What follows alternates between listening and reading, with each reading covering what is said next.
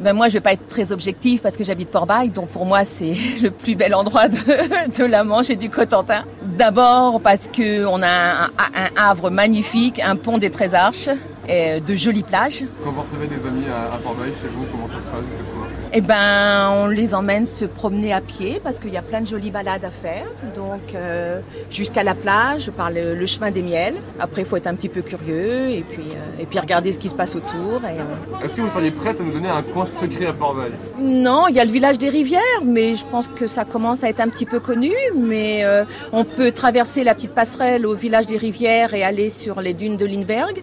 Donc, on a une autre vision de, de Port-Bail, du pont des Trésarches, de la vieille église. Donc euh, voilà, une journée idéale à Port-Bail, euh, ben, aller se balader sur la plage, faire un petit pique-nique, effectivement. Euh, puis euh, voilà, se tremper les pieds euh, dans la mer, enfin des choses toutes bêtes, toutes simples, mais euh, qu'on peut-être on réapprend à découvrir après ce confinement. En fin de compte, on s'aperçoit qu'on a des choses magnifiques à portée de main, ne serait-ce que respirer, voilà, les algues, les embruns.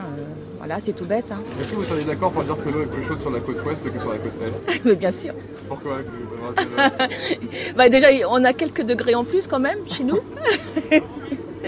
c'est bien. Mais euh, voilà, mais je connais moins la côte est, donc je peux pas trop en parler. J'en parlerai pas forcément bien, mais euh, j'avoue.